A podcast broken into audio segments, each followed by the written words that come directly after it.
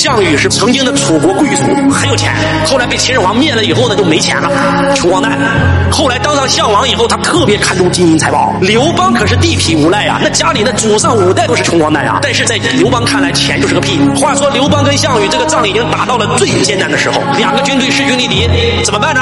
陈平献了一计，主公，项羽为人心胸狭窄，刻薄寡恩，不愿意分钱与众将士。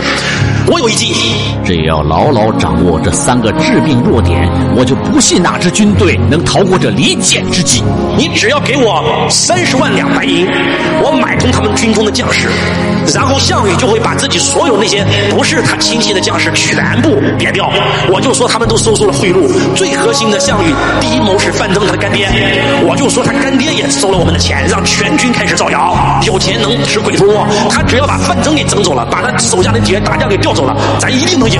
刘邦说：“陈平，你这样啊，寡人看了一下，我们国库还有五十万两，你不是要我三十万吗？五十万两，寡人全给你。但是你敢不敢给我一样东西？他说：主公，你说要啥？我要你项上人头。如果赢了，项上人头保住了；如果这五十万两你给我全花完了，项上人头给我，你敢不敢赌一把？”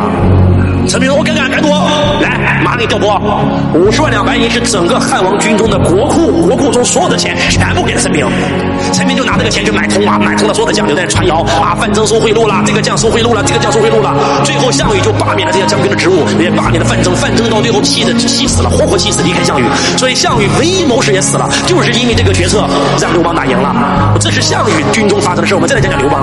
当第二天管账的丞相萧何去查账的时候时候，突然发现国库里一分钱没有了，吓坏了，马上找到汉王，这出事了，汉王，咱现在账上一分钱没有了，这军饷咋弄啊？这物资咋弄啊？钱不知道去哪去了。刘邦说：“我花了。”那萧何说：“那这我们所有的钱，吃饭的钱怎么能花呢？这这这我们所有的积蓄啊，我们攒了十几年的积蓄啊。”刘邦说：“钱算个屁，寡人要的是整个天下。”在座各位，在帝王眼睛里面，钱是这个世界上最不值钱的东西，打下天下全是钱，钱就是个工具，你连钱都不能驾驭，你完了，你变成了工具的工具。